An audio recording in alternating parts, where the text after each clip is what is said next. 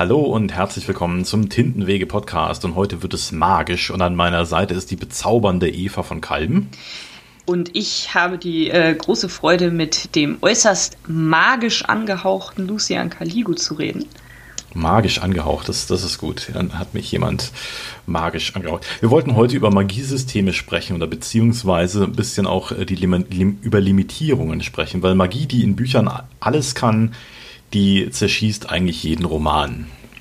Ja, und die macht die Welt auch eigentlich fast überflüssig, weil wenn man mit Magie alles kann, was will man dann noch?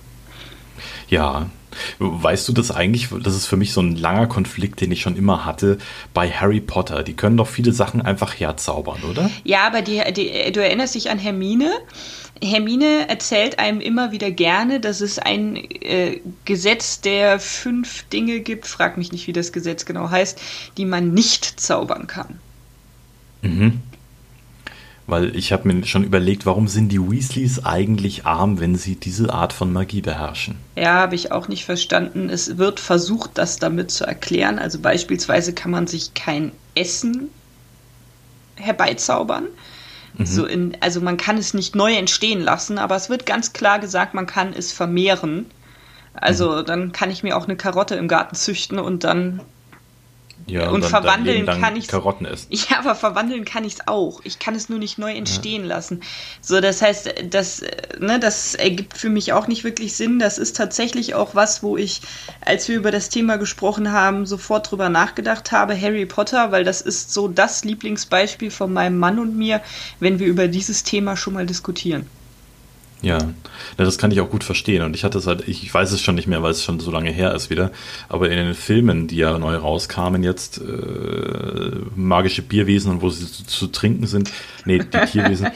und äh, und äh, da hatte ich halt immer das Gefühl, dass das immer mit jedem Film irgendwie ein neuer Aspekt dieser Magie mit reinkam, wo ich mir dann zum Schluss irgendwann gedacht habe, also wenn da wirklich alles geht, dann, dann erzähl mir ja nichts. Also wo, wo ist, sind die Limitierungen, ja? Ja, also es ist tatsächlich ganz schwer in, in de, im Harry Potter-Universum welche zu finden.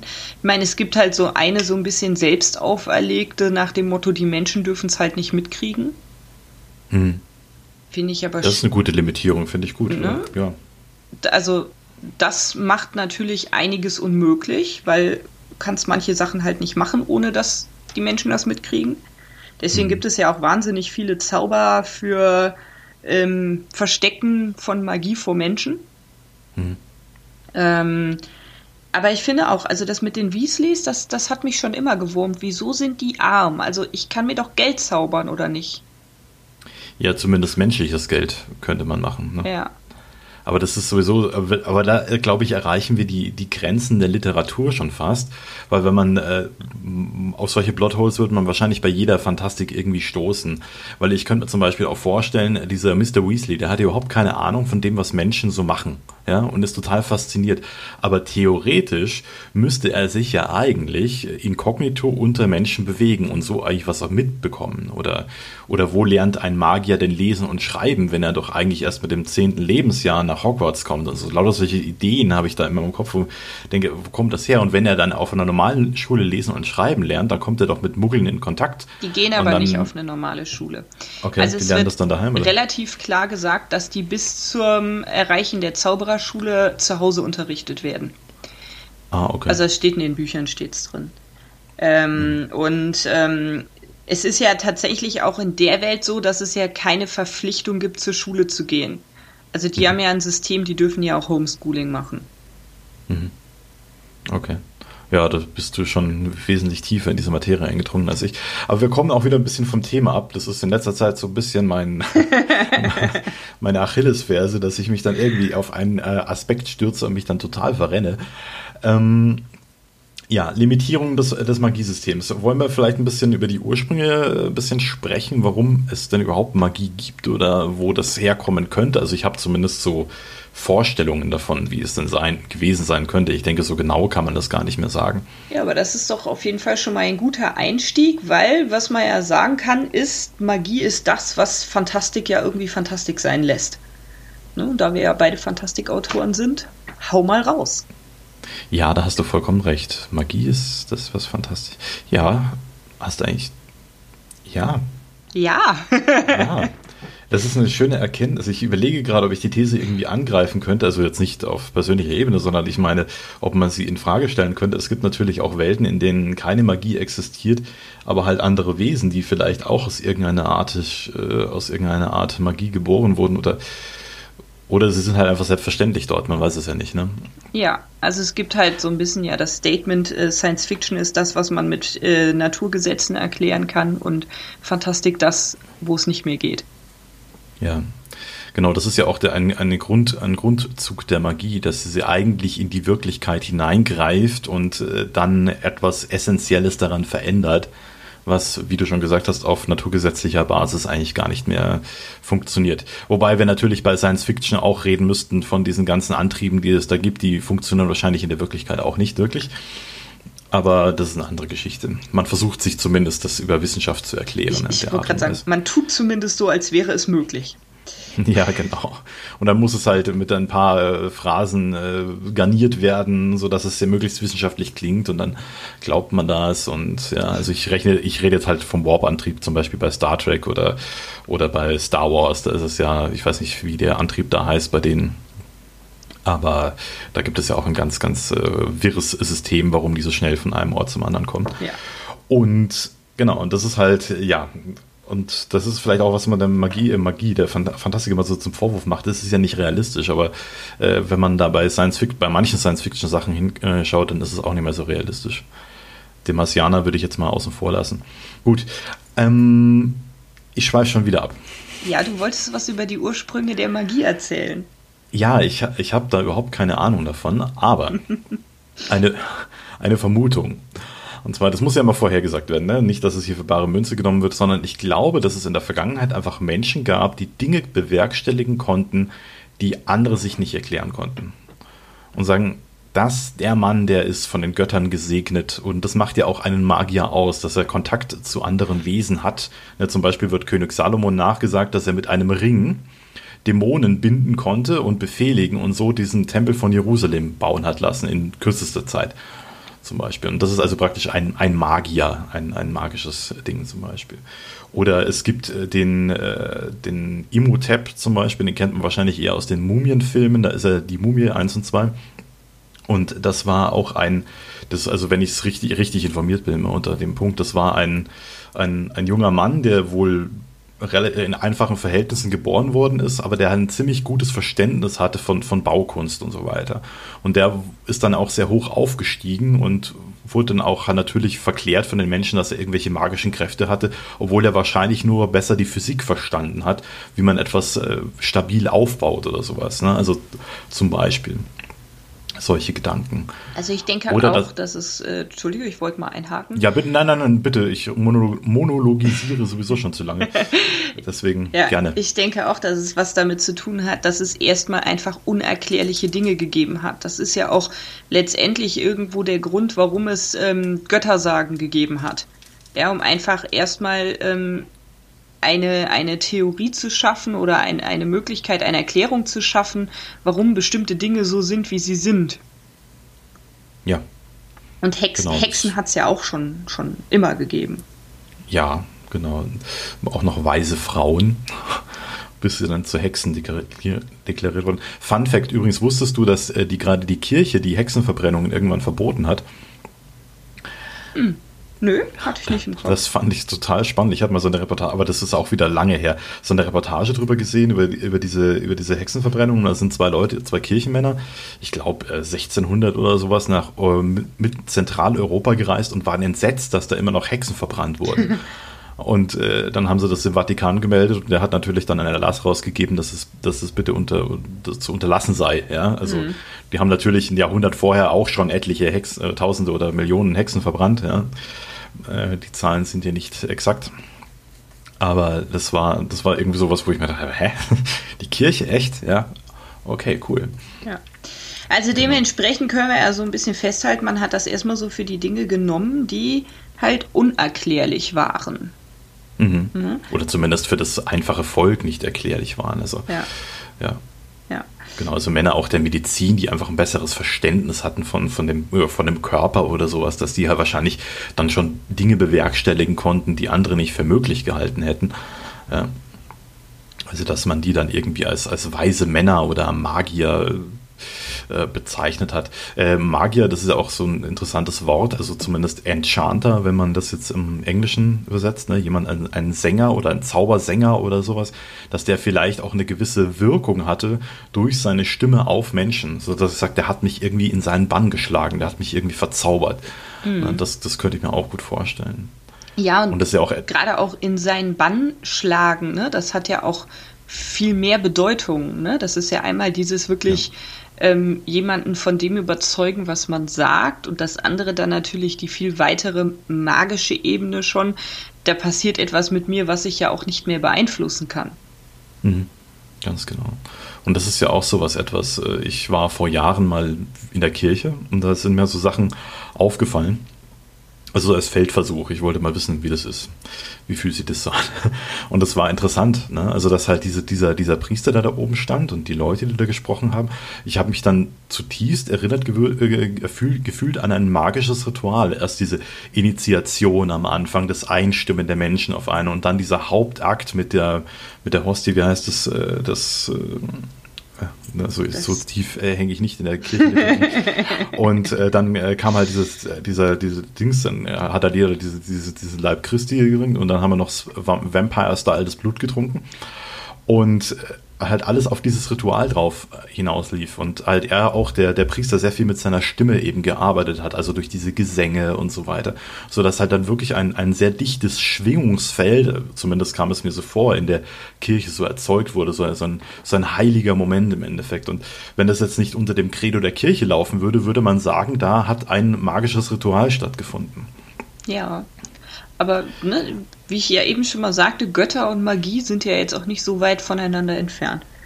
Ja, ganz und gar nicht. Ne? Also es ist ja auch die, die, die Anfänge der Magie beziehen sich ja auch eher darauf, dass äh, die eher einen Bezug hatten zu Dämonen oder zu Göttern ja. und äh, daraus ihre Kraft gezogen haben. Also der, der Magier, der aus sich heraus einfach einen Feuerball schmeißt, das ist ja eine sehr moderne Ansicht der, ganz, der ganzen Geschichte. Ja, da hat man ja eher die Hexe, die sich mit Lucifer zusammengetan hat und deswegen halt mehr kann. Ja, genau. Das ist, ja, und das ist ja auch das alte Credo. Ich meine, ein Hexe oder Hexenmeister, das war ja früher, wurde das ja nicht so getrennt, wobei natürlich wesentlich mehr Frauen verbrannt wurden als Männer. Aber das kam natürlich auch vor. Wobei ich auch die Vorstellung von einem Hexenmeister, der ja wirklich Dämonen ähm, halt beschwört, viel lustiger finde. Hm, wie kommt's? Zu lange WoW gespielt. Okay. Äh, ja, nicht schlecht. Äh, mein erster eigener Charakter war ein, ein, ein, Hexenmeister, also eine Hexenmeisterin, also sprich eine Hexe. Und die läuft natürlich hm. immer da mit ihren ganzen Dämonen rum. Und das erste ist ja so ein kleiner Imp, also so ein, naja, Wichtel auf Deutsch, keine Ahnung. Ähm, es ist halt schon lustig, ne? Und die sprechen dann auch immer so in so lustigen Sprachen und. Hm. Ja, sehr witzig. Finde ich gut. Okay, ja, eine coole Sache. Das gefällt mir gut. ja, ja. Genau, so ist das. Aber wo wir auch dann so ein bisschen beim, beim Göttlichen sind, möchte ich jetzt auch mal so ein bisschen auf, auf Literatur zu sprechen kommen, wenn es dir recht Stimmt, ist. Ich, nein, das ist mir voll und ganz recht, weil, wie gesagt, ich verzettel mich zurzeit sehr gerne. Und Liegt vielleicht an dem mangelnden sozialen Kontakt. Ja, möglich, möglich. Und ähm, ich habe mir einfach mal als Stichwort tatsächlich aufgeschrieben, Deus Ex Machina. Mhm, der Geist aus der Maschine. Der Geist aus der Maschine oder aber der, der Gott aus der Maschine. Hm, mhm. Deus Gott. Ähm, ah ja, okay, genau. Mhm. So, und äh, worum es ja dabei letztendlich als, als modernen Begriff geht, also früher war das ja das, was dann im Theater über die Maschine, der Gott, der von oben aufgetaucht ist. Ähm, worum es ja heute eher geht, ist ja, dass ähm, du eine im Prinzip eine göttliche Intervention hast, mit der du alles regeln kannst.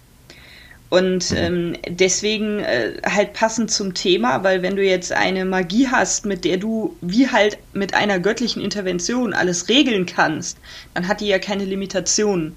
Das heißt aber auch, ja. dass es dann ja häufig unerklärt ist, wie es funktioniert. Soll heißen, du hast irgendwie ein Problem und das kann ich mit einem Allmachtsschlag halt lösen aber dann steht ja die ganze Welt davor und denkt sich, ja, aber wie funktioniert das jetzt? Mhm. Und das ist halt was, deswegen sollte es halt in Magiesystemen Limitationen geben, damit halt das auch einfach auch für den Verstand so unerklärlich Magie sein mag, trotzdem irgendwo erklärbar bleibt. Ja, also ich finde auch, es muss, es sollte eine Art Physik in der Magie geben. Ja. Also zumindest so eine Art Mechanik, die, die dann ineinander greift, die das Ganze auch ein bisschen äh, geistig fassbarer macht. Ja. Und damit sind wir dann auch direkt bei Sandersons erstem Gesetz zur Magie. Äh, ja, hau mal raus. Der hat nämlich gesagt, Leser müssen das System verstehen. So, und das mhm. heißt, du musst ein System so entwickeln, dass du den Lesern das in deinem Buch auch nahe bringst, damit sie am Ende auch verstehen, wie das System funktioniert. Ja, und dann muss es auch relativ, äh, sollte es relativ einfach sein. Das ist mein Problem noch beim Schreiben. ja gut, aber was ist schon einfach, ne? ja, ja. Ich, nein, ich werde halt gern, ich werde gern zu ausgefeilt und so kompliziert und so. Und die Magiesysteme von Sanderson, die sind ja doch zwar in sich, also die Grundlage ist sehr, sehr einfach oft, aber er macht dann natürlich damit interessante Dinge damit. Ja. Ja, also er hat halt diese Bausteine, die er da zusammen, äh, die er da hat, und dann baut er sehr, sehr komplexe Gebilde daraus. Aber halt so, dass man es nachvollziehen kann, weil diesen jeden einzelnen Baustein kann man eben auch verstehen. Ja. Und das ist halt das, was es halt dann nachvollziehbar macht und was dann dann natürlich auch dazu führt, wenn du so ein Buch gelesen hast, dass du hinterher sagen kannst, okay, ja, da war Magie im Spiel und Magie ist ja an und für sich so dieses Unerklärliche. Wir hatten ja schon, das wird für das eingesetzt, was man halt eben nicht versteht in der Welt. Aber mhm. so, dass man es halt trotzdem irgendwie greifen kann, ne? dass man hinterher sagen kann, okay, das funktioniert so und so. Ja. Und dass man darüber halt hinterher auch diskutieren kann, weil, also ich finde, ein Buch wird ja erst dann richtig schön, wenn du dich auch mit jemandem zusammensetzen kannst und darüber reden kannst. Das ist richtig. Das sollten wir vielleicht auch irgendwann mal machen. Irgendwann mal so ein Buch, das wir beide gelesen haben, dann so mal en Detail besprechen. Ja, finde ich gut. Vielleicht sollten wir uns ein neues aussuchen und das lesen. Gemeinsam lesen, ja, genau. genau. Kommt mal auf die Liste. Genau, kommt auf die Liste. Ähm, soll ich einfach mal mit dem zweiten Gesetz von Sanderson weitermachen? Bitte, gerne. Also ich, ich lausche dem Meister immer gerne, oder der Meisterin in dem Fall. Ja. Ähm, das zweite Gesetz ist, dass Magie einen Preis und eine Schwäche haben muss mhm. womit wir die, wieder bei Deus Ex Machina irgendwo sind. Ja, also es muss halt auch irgendwo also eine Schwäche haben im Sinne von, du musst nicht, also du darfst nicht alles damit können. Ja. Sondern es ist halt auch viel geschickter, wenn du die Fähigkeiten vielleicht auf irgendwas spezialisierst. Ne? Also es sollte jetzt keine Weltrettung allgemein damit möglich sein. Ich sollte jetzt nicht äh, eine, eine vollständige Utopie damit ermöglichen können, weil das ist halt utopisch um es mal so ganz ja. blöd zu sagen. Ähm, sondern es sollte halt irgendwo auch Fehler in dem System geben, weil Fehler, das ist ja das Schöne, Autoren wollen ja immer Konflikte, weil durch Konflikte lebt ein Buch. Und äh, wenn du in ein System Fehler einbaust, hast du automatisch Spielraum für Konflikte. Das ist richtig. Wo würdest du denn dann einen, einen, einen Fehler in einem Magiesystem, wie würdest du das machen? Das äh, erschließt sich mir nämlich noch nicht so wirklich, weil ich natürlich Limitierungen, klar, also vielleicht auch etwas, was die, dieser Magie eben entgegenwirken kann. Ja, Fehl, Fehler jetzt eher im Sinn, Sinne von ähm, Schwächen, also oder, oder halt auch tatsächlich den Preis, den du dafür bezahlst. Also beispielsweise, du hast ein Magiesystem, wo du ähm, Energie nutzt und die Energie kommt aus Lebensenergie. Dann ja. hast du ja grundsätzlich die Möglichkeit, du nutzt deine eigene ist sehr mhm. moralisch, mhm. hat Grenzen, weil du natürlich nur so weit wie deine eigene Energie reicht, das nutzen kannst. Oder aber du ja. sagst, ich nutze halt die Energie von anderen, ist moralisch aber ein Problem. Ist letztendlich mhm. irgendwo auch eine Schwäche, weil ich bin darauf angewiesen, das von, die Energie von irgendwoher zu kriegen. Und entweder ich zerstöre damit anderes Leben oder aber ich nutze mein eigenes. Mhm. Hat definitiv. Und verkürzt dann dein Leben dann dementsprechend vielleicht auch. Genau. Ne? Oder übernehme mich und sterbe an einer einzelnen Aktion. Ja. Ja. Ja, das ist schon gut so, genau. Also äh, Robert Korus, der war ja auch mal bei mir im, im, so, ich mache auch so auf meinem Kanal so ein paar Podcasts oder so, der war auch mal da und der hat auch gemeint, also das muss immer einen Preis haben für ihn, die Magie. Und bei ihm ist es genau das Beispiel, das du gerade, deswegen komme ich drauf, erwähnt hast mit Lebensenergie, also bei seinen Schattenherren zum Beispiel. Aber die können halt dann äh, nutzen vor allem die Lebensenergie von Gefangenen für ihre Magie. Ja. Also es ist zum Beispiel bei Aragorn ist das auch. Also der ähm, kann Lebensenergie nutzen, um seine Magie halt zu speisen. Halt entweder halt so viel wie er selber hat oder aber aus der Umgebung. Und für ihn ist das zum Beispiel, der lernt in seiner Ausbildung zum Drachenreiter, lernt der die Gedanken von seiner Umgebung wahrzunehmen. Und zwar nicht nur jetzt von Menschen und Tieren, sondern tatsächlich auch bis hin zu Pflanzen. So, und mhm. damit macht es für ihn das natürlich extrem schwer, die Energie aus der Umgebung zu nutzen, weil er weiß, wen er damit tötet. Also er merkt halt quasi selbst den Tod einer Fliege. Nur dass eine okay. Fliege halt auch nicht viel Energie gibt. Er müsste also Milliarden von Fliegen töten, um halt das Äquivalent beispielsweise zu einem Kaninchen zu kriegen. Okay. Ja, aber für ein Kaninchen, da wird es dann natürlich noch schwieriger, weil das Kaninchen ja ganz schon, schon viel dezidiertere Gedanken hat und, und halt wirklich ja einen Lebenssinn halt letztendlich auch hat und dann wird es halt noch schwieriger, das zu töten. Ja. Nee, das kann ich verstehen. Ja. Das kann ich verstehen. Ja, das ist natürlich krass, ne? Also vor allem dann durch diese Empathie, die da entsteht indem man sich so äh, einfühlen kann, dann ist natürlich klar, dass man äh, diesen Wesen weniger Schaden zufügen kann. Ja. ist halt jetzt die Frage, was denkt ein Kaninchen? Ne? Also. Vielleicht denkt das Kaninchen ganz tolle Sachen, weiß man das? Ja, träumt von Kraut und Rüben. vielleicht träumt es auch von seinem Kaninchenpartner. Ah, vielleicht, ja. Das ist halt auch sowas. Genau. Ich erspare mir jetzt den äh, äh Exkurs nochmal in, in, ein ganz anderes Thema, das lasse ich jetzt. Ja. Ähm, und wir kommen direkt auf äh, Magie zurück. So, sollen Was wir ist dann das nächste? Noch, ich wollte gerade sagen, das dritte äh, Gesetz Bitte. besprechen. Das dritte ja. Gesetz finde ich sehr interessant. Ähm, er sagt, man soll bestehende Fähigkeiten weiterentwickeln und nicht im Laufe der Geschichte einfach immer neue dazu erfinden. Ja, das äh, also wer das äh, par excellence erleben möchte, der muss von Brandon Sanderson einfach die Nebelgeborenen lesen. Da ist es äh, genau so, wie er es eben beschreibt. Ne? Einfach klar, die Limitierungen sind eindeutig und es entwickelt sich im Laufe der Bücher immer weiter. Ja. Aber das finde ich auch großartig, weil ich finde halt einfach, wenn du jetzt also ich meine, wir hatten es ja schon so ein bisschen bei Harry Potter, ja. Also tut mir leid, wenn ich das so, da so drauf zurückkomme. Na ich, gerne, weil das ist auch das bekannteste Beispiel, ich, nehme ich an. Ich ja. mag die Bücher sehr, ja. Ich mag auch die Filme, mhm. aber die haben halt irgendwo auch ihre, nennen wir es mal vorsichtig, Schwächen. Ähm, und das ist zum Beispiel, also was mich da immer genervt hat, ist, du fängst so an und am, am Anfang gibt es da so die Magierschule und natürlich da entwickelt man seine Fähigkeiten weiter. Ne? Es gibt verschiedene Fächer und das wird ausgebaut und das funktioniert ja auch alles. Aber es kommen dann irgendwie auch so im Laufe der Zeit einfach Sachen dazu, die vorher nicht da waren. Wie zum Beispiel im mhm. vierten Buch der Wahrheitstrank. Ja, ja. Den gibt es dann plötzlich einfach. Wo war der in den drei Büchern davor? Und Mhm. Dann wurde auch noch ganz klar gesagt, dass der viel älter ist.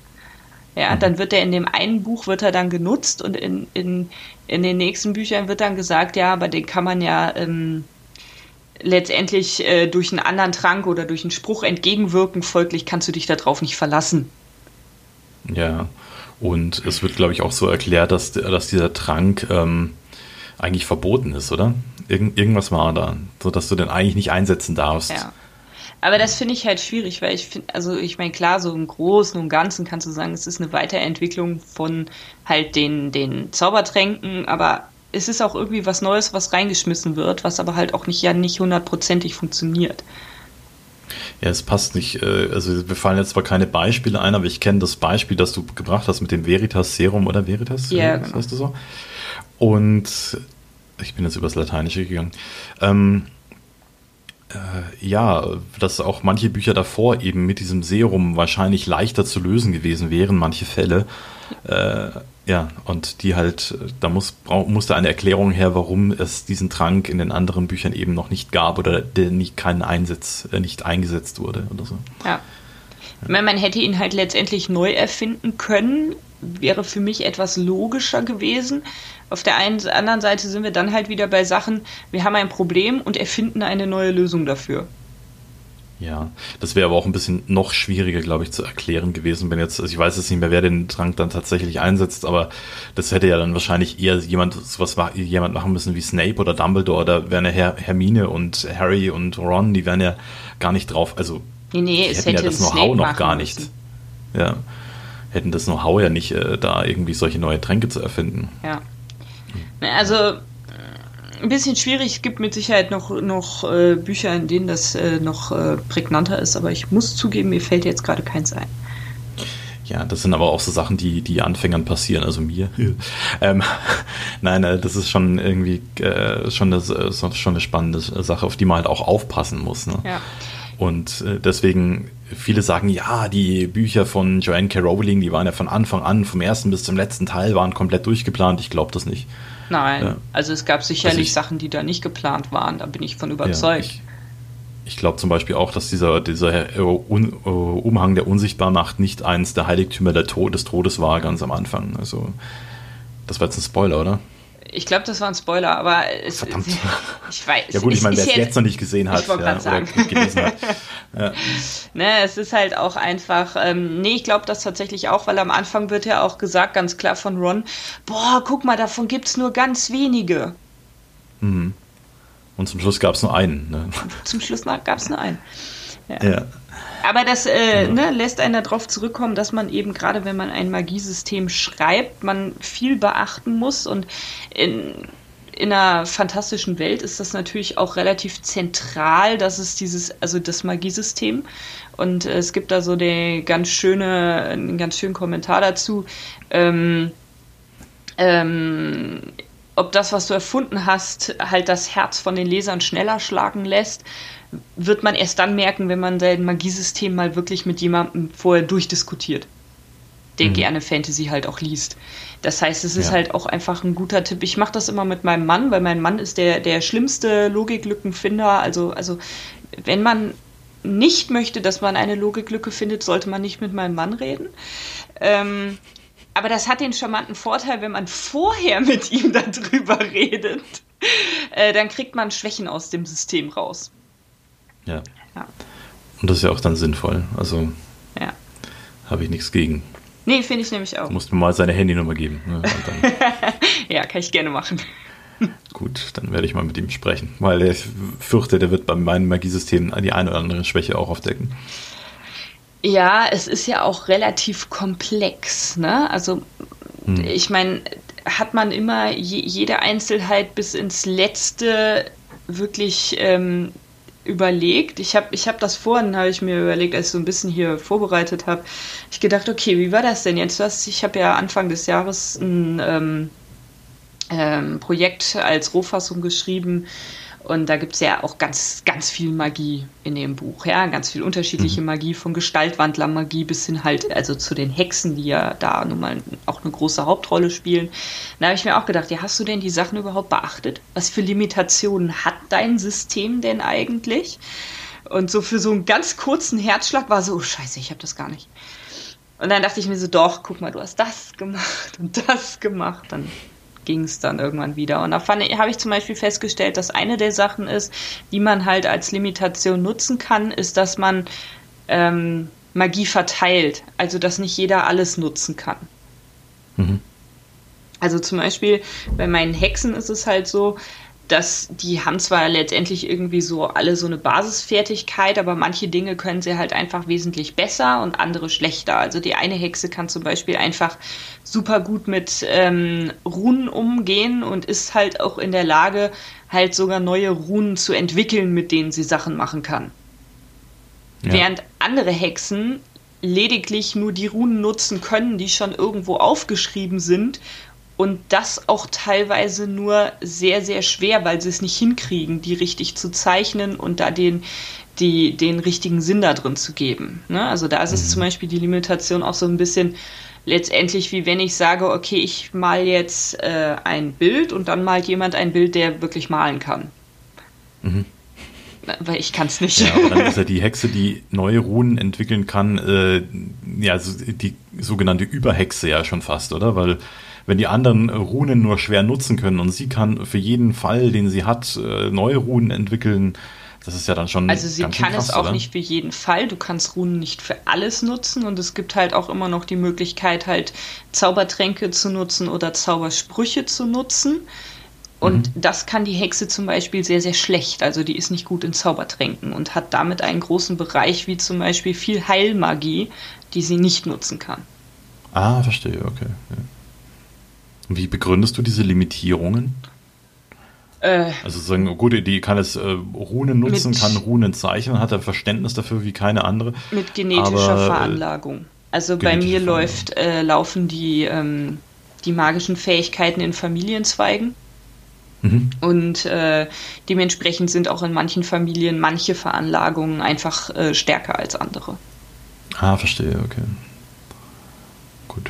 Kann ja dann auch ein bisschen so Sozialisierung sein. Ich bin immer so ein, äh, ein Feind der Genetik. Also nicht, nicht wirklich ein Feind davon, aber ich äh, denke, dass äh, Genetik sehr, sehr wenig ausmacht, von dem eher das Umfeld. Und wenn sie natürlich in einem runenstarken Haus, also gut, ich meine, letzten Endes ist dein Magiesystem, aber ich könnte mir das halt für mich so herleiten, wenn es in einem sehr runenstarken Haus aufgewachsen ist, dass sie halt dann von Grund auf dieses Verständnis mitbekommen hat, das anderen einfach fehlt. Und was du halt als Kind sehr leicht erschlossen hast, oder als Kind erschließt du diese Dinge halt einfach leichter, als Erwachsener dann. Ne? Also das Grundproblem in der Welt ist, dass hier Hexen gejagt werden und du selten die Möglichkeit hast, mit einem Angehörigen deines Haushaltes, der ebenfalls eine Hexe ist, aufzuwachsen.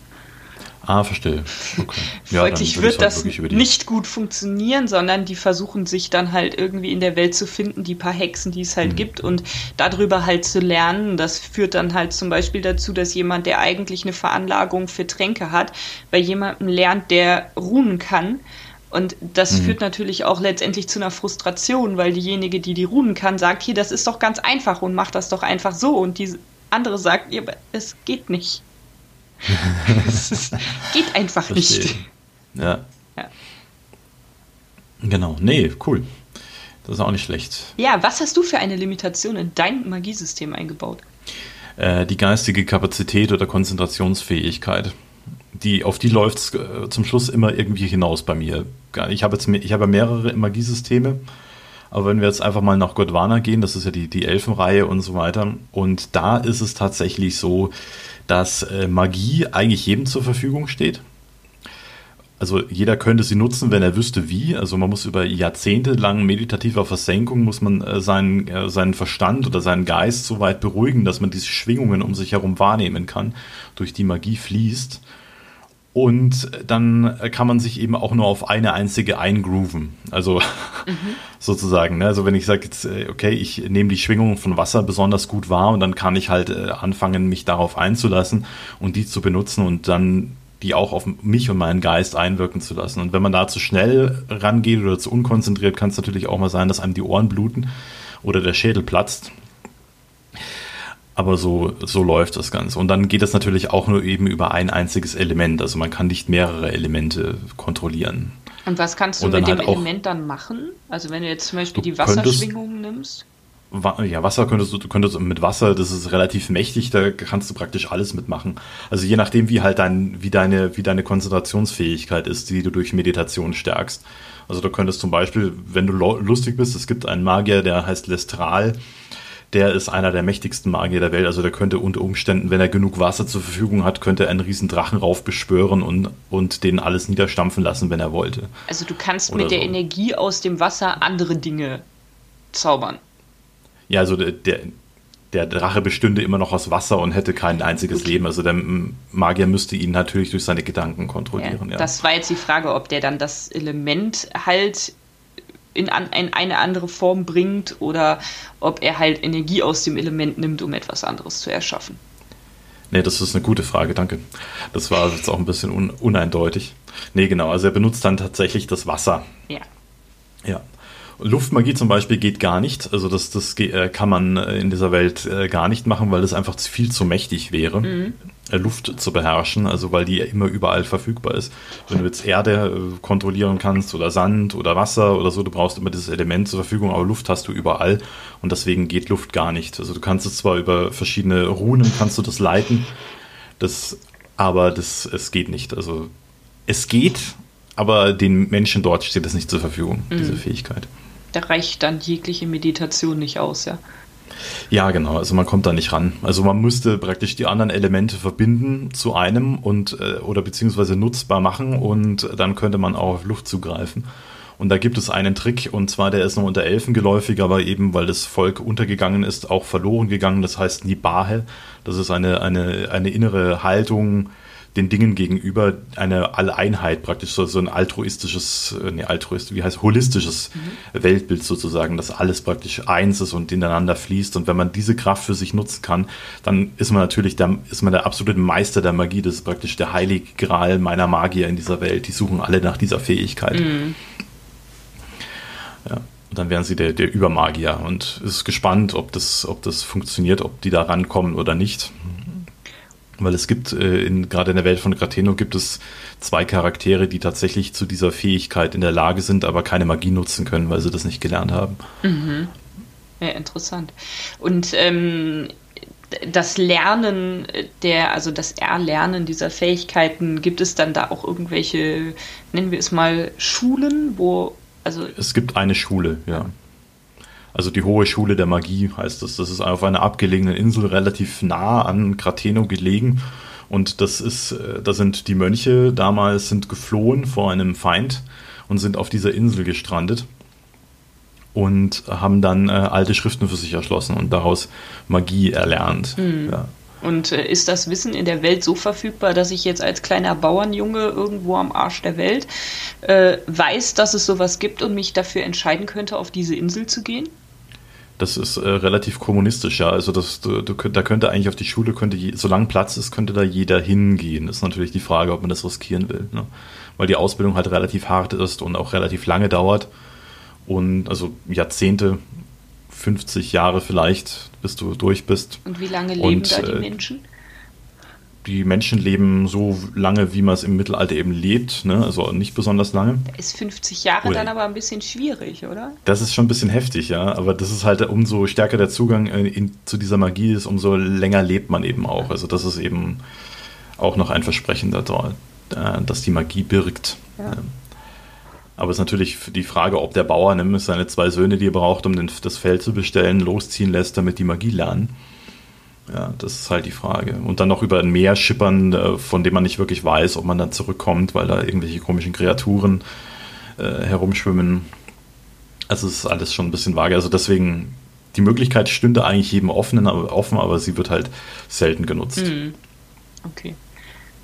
Ja, weil ich denke halt so, gerade so als kleines Kind denkt man ja irgendwie, boah, wenn ich doch Magier wäre, ja. dann äh, könnte ich hier, äh, weiß ich nicht, was für meine sterbende Mutter tun oder so. Gibt es Heilmagie? Hm.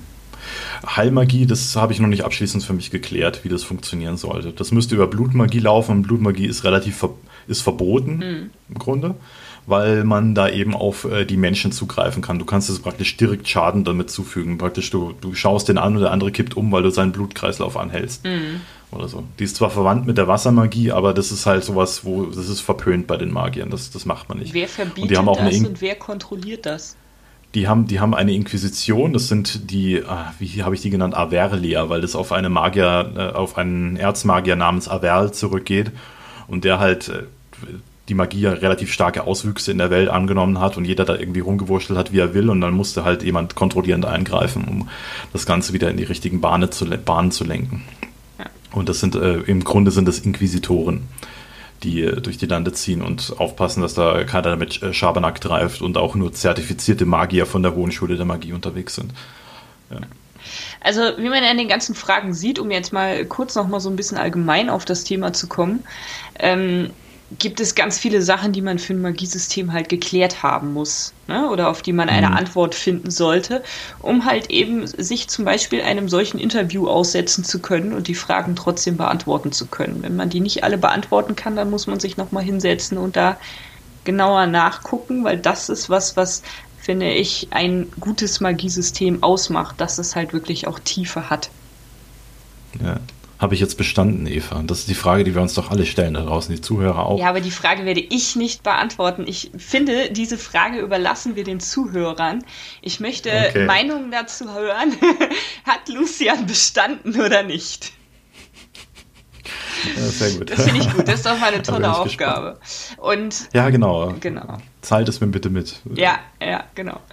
Und ähm, ich sagte ja schon, ich habe mir so ein paar Sachen angeguckt, bevor wir ähm, heute über das Thema geredet haben. Und mhm. äh, es gibt zum Beispiel so als kleinen Tipp am Rande ähm, auf der Seite von Tor Online, also das ist die Seite von Fischer Tor, von dem Verlag, ähm, ein paar Anhaltspunkte dazu, wie man ein also welche Fragen man sich stellen sollte, wenn man ein eigenes Magiesystem entwickelt, wie zum Beispiel, welche Formen von Magie gibt es in deiner Welt und welche Wirkung haben sie, ähm, welchen Ursprung hat es, seit wann gibt es sie? Und was haben, welche Erfahrungen haben die Bewohner ihrer Welt im Laufe der Zeit damit gemacht das, die Liste, die mhm. geht noch eine ganze Weile weiter, aber da wollte ich jetzt noch mal ähm, drauf hinaus. Gerade zum Beispiel auch in deiner Welt wird es ja sicherlich auch viele Legenden oder sowas um das Thema geben, oder? Also du hast jetzt eben schon gesagt, es gab da diesen Erzmagier, nachdem die Inquisition gegründet wurde. Mhm. Ja, also es gibt halt äh, eine, eine Vorgeschichte der Magie natürlich, wie die angefangen haben, die Magier, und wie sie dann von ihrer eigenen Macht berauscht wurden und dann äh, schlimme Dinge in der Welt angerichtet haben. Also teilweise haben sie auch die Dämonen in die Welt gelassen, was äh, relativ ungünstig ist für Godwana. Also das äh, kann man dann lesen in den, im Blut der Dämonenjäger und sowas. Also dafür sind sie verantwortlich. Und großartige Legenden da soweit bin ich noch nicht in die, in die eigene Welt vorgedrungen, um jetzt äh, die äh, Legenden da bestätigen zu können. Vielleicht ist das auch äh, eine Legende, dass man einfach die komplette, das komplette Spektrum der Magie auf einmal für sich nutzen könnte. Vielleicht ist das auch nur Legende, man weiß es nicht. Ja, also ich bin ja immer ein großer Freund von Kurzgeschichten. Das heißt, zu meinen Romanen entwickle ich auch gerne zusätzlich gerne Kurzgeschichten. Mhm. Ähm, weil ich nämlich, ich, ich sagte es ja schon öfter, ich bin ein Märchen- und Sagen-Fan und ich finde, in eine Welt, die ja schon eine Weile lebt, gehört auch sowas wie Märchen und Sagen hinein. Und ich habe das zum Beispiel für ähm, mein äh, Wächter- und Dämonenbuch, was ähm, hoffentlich 2021 erscheint, ähm, gemacht, dass es da aus tausend Jahre zuvor, also im Prinzip aus den Anfängen de, der großen Wächter- und Dämonenkriege, ähm, Legenden gibt. Halt auch über mhm. große Wächter, die dann halt sich da hervorgetan haben. Das finde ja. ich immer ganz schön, weil dadurch stellt man halt auch ein Magiesystem nochmal auf ganz andere Füße. Ja, das ist, das ist eine gute Sache. Also bei mir ist es eben so, bei dieser Welt ist, dass es vor diese, vor etwa zweieinhalbtausend Jahren ein großes Ereignis gab, das die, die damaligen herrschenden Völker zu Trümmer geschlagen hat. Und aus diesen sind dann die Menschen hervorgeklettert. Bedeutet, alles, was, äh, was über Magie noch existiert, sind praktisch Relikte aus, aus dieser Zeit davor. Und da kann es natürlich durchaus sein, dass da viele Legenden und sowas entstanden sind, ja. Aber ich bin noch so im Argumentationsmodus, das ist gar nicht mehr so wichtig, gerade merke ich.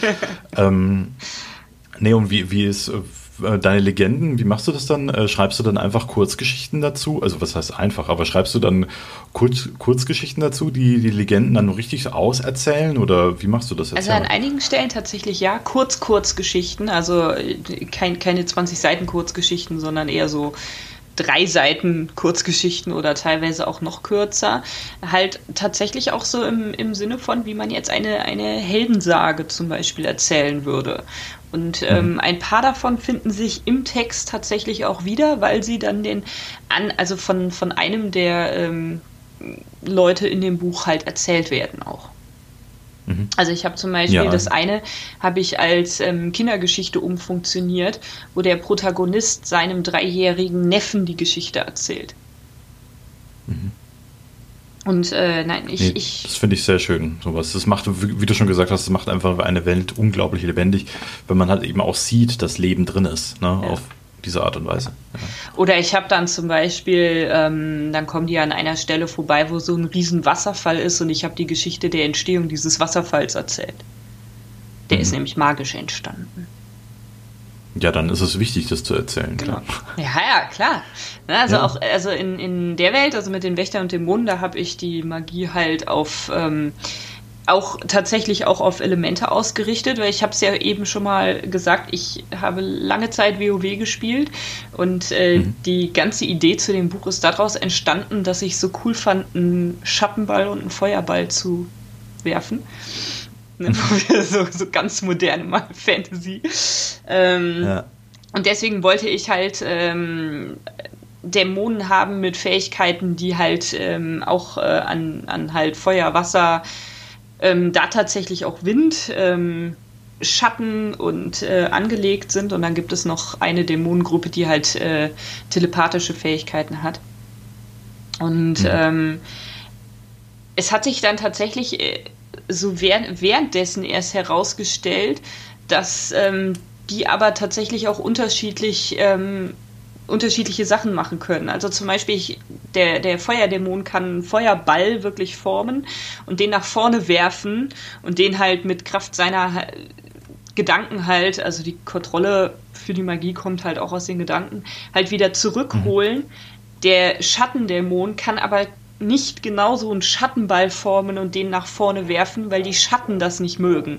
Also Schatten sind extrem eigenwillige Magie, die lassen sich nicht ein, also die, die lassen sich zwar zu Dingen formen, also zum Beispiel kannst du mit Schattenmagie auch Fesseln formen, Schattenfesseln mhm. und jemanden so zum Beispiel auch fesseln. Ähm, aber, aber du kriegst die Fesseln nicht mehr auf, weil sie nicht zurückrollen. Aber die, die Schatten haben ihren, ihr, ihr Eigenleben tatsächlich. Und mhm. die Schatten sind auch so ein bisschen so, dass sie halt selber auch fressen. Also wenn die jetzt zum Beispiel ein Opfer haben und äh, die Kraft der Magie, die steigt halt dadurch, dass du halt äh, jemanden quälst oder tötest. Das sind halt Dämonen. Ähm, und bei den Schatten ist das auch so, dass sie auch einfach ähm, fressen, ohne dass der Schattendämon da einen Einfluss drauf hat. Mhm. Also da, der, der hat zum Beispiel wirklich das Problem, dass er irgendwie diese Schatten kontrollieren muss. Ja, mhm. Und ähm, während der, der Feuermagier, das Feuer, das kann natürlich auch, also Feuer verbrennt halt nun mal gerne. Ja, das heißt, mhm. das kann auch einfach mal wirklich in, wortwörtlich in Flammen äh, aufgehen. Aber die Kontrolle ist halt eine ganz andere und das, was du mit dem Feuer halt formen kannst, ist eine ganz andere. Und ähm, mhm. so hat halt jede Magie so ein bisschen ihre Eigenheit, was sie halt können und was sie nicht können. Ja, das finde ich, finde ich gut, finde ich zwei schöne Überlegungen. Ne? Auch äh, zwei Systeme, die sich halt auch äh, das nicht sagen, das eine, was der eine mit Schatten machen kann, das kann der andere mit Feuer machen, sondern dass auch in sich darin noch ein Unterschied besteht. Und das, das gefällt mir sehr, sehr gut. Ja. Äh, Habe ich schon erwähnt, dass ich dein Buch übrigens vorbestelle oder so? Ja, ich, ich muss jetzt unbedingt demnächst mal meine Verlegerin fragen, wie es denn eigentlich aussieht, ob das alles läuft. Ja. Genau. Nee, finde ich gut, finde ich gut. Ja, nee, aber so ist es halt mit den Inspirationen, ne? Also wo, wo man sie halt herzieht. Mhm. Ne? Definitiv. Und ich finde. Und das ist ja auch ganz. Ja? Also ich fand es ganz lustig. Ich habe ja jetzt äh, heute, wie gesagt, ein bisschen was über Sanderson gelesen und da schrieb zum Beispiel einer auch dieses Weiterentwickeln von den Fähigkeiten. Da hat er wohl ein System, frag mich jetzt nicht welches Buch, so entwickelt, dass es im Prinzip in, wie in einem Computerspiel halt auch Entwicklungsstufen gibt. Fand ich mhm. cool. Ja, das ist wunderbar. Auch der Rhythmatist von ihm, das ist, äh, das ist glaube das ist ein Grund, das ist eine Harry Potter Story. Und äh, es geht darum um Kreidezeichnungen. Also das sind äh, können die, ich weiß nicht mehr, wie die heißen, aber diese Leute, die können durch Kreidesymbole auf dem Boden können sie praktisch mit jemand anderen kämpfen zeichnen also diese Kreidesymbole in den Kreis und äh, verschiedene Formen da hinein und dann auch äh, Angriffsmuster können dann gebildet werden und dann kämpft man halt so miteinander äh, gegen den. Also das ist, äh, das ist auch ein ganz, ganz wunderbares Magiesystem. Das Buch ist leider auf eine Fortsetzung ausgelegt, aber die äh, zumindest in Deutschland nicht erschienen ist.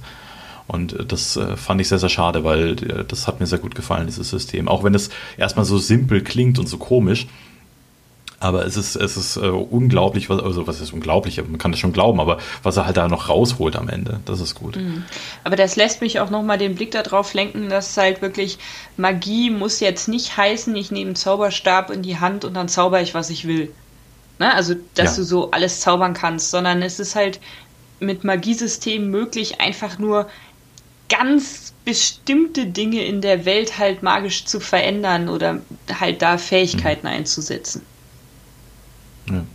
Genau. Ja, das ist ja auch die Limitierung. Das ist vielleicht auch eine Limitierung, die man Harry Potter noch zugute halten muss, dass es eben doch tatsächlich an, an der Gestik oder beziehungsweise an der Schwungart des Zauberstabs liegt, zumindest bei manchen Sachen, ne?